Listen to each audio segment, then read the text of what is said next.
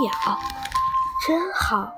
朋友送我一对珍珠鸟，放在一个简易的竹条编成的笼子里，笼内还有一卷干草，那是小鸟舒适又温暖的巢。有人说，这是一种怕人的鸟。我把鸟笼挂在窗前，那儿有一盆异常茂盛的法国吊兰，我便用吊兰长长的、穿着小绿叶的垂蔓盖在蒙盖在鸟笼上，它们就像躲进深幽的丛林一样安全。从中传出的蝶儿般又细又亮的叫声，也就格外轻松自在了。小鸟的影子在这中间隐约闪动，看不完整，有时连笼子也看不出，却见它们可爱的鲜红小嘴从绿叶中伸出来。我很少扒开垂蔓瞧它们，它们。便渐渐来伸出小脑袋瞅瞅我，我们就这样一点点熟悉了。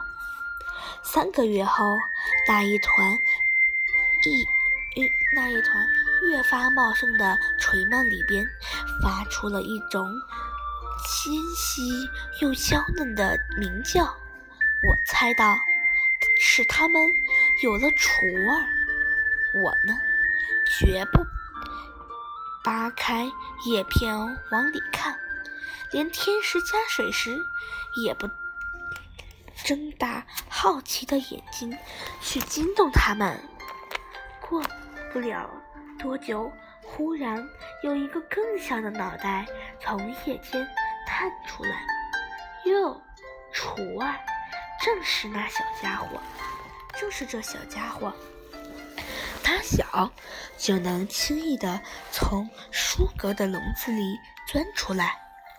瞧，多么像他的父母！红嘴红脚，灰蓝色的毛，只是后背还没生出珍珠似的圆圆的白点。它好肥，整个身子好像一个蓬松的球儿。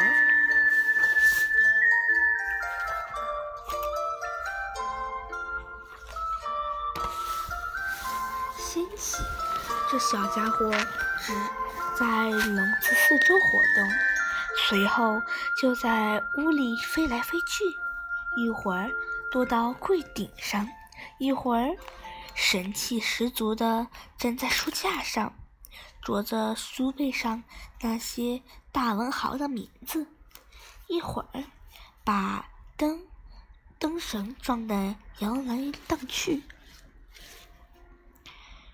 跟着跳，跟着跳到画框上去，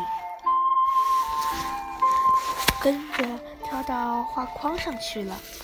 只要大鸟在笼内笼里生气的一叫，它就立刻飞回笼里去。我不管它，这样久了，打开窗子，它最多只在窗框上站一会儿。绝不飞出去。渐渐，它胆子大了，就落在我的书桌上。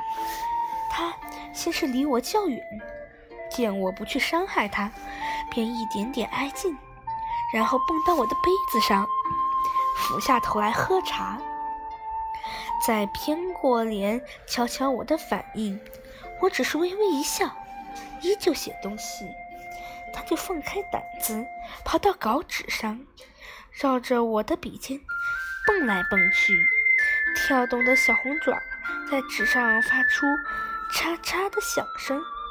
我不动声色地写着，默默享受着这小家伙亲近的情谊。这样，他完全放心了，索性运用涂了蜡似的小红嘴，哒哒的。啄着我颤动的笔尖，我用手抚一抚它细腻的绒毛，它也不怕，反而友好的啄两下我的手指。白天它这样淘气地陪伴我。天色入暮，它就在父母再三的呼唤中飞向笼子，扭动女扭动圆滚的身子，挤开那些绿叶，钻进去。有一天，我伏案写作时，它居然落到我的肩上。我用手，我手中的笔不觉得停了，生怕惊跑它。不一会儿，扭头看，这小家伙竟趴在我的肩头睡着了，银灰色的眼脸上眼睑遮住了眸子，小红爪，小红爪子刚好被胸脯上长长的绒毛盖住。我轻轻一抬肩，他没醒，睡得好熟。还咂咂嘴，难道在做梦？我笔尖一动，流泻下一时的感受。醒来，往往创造出美好的境界。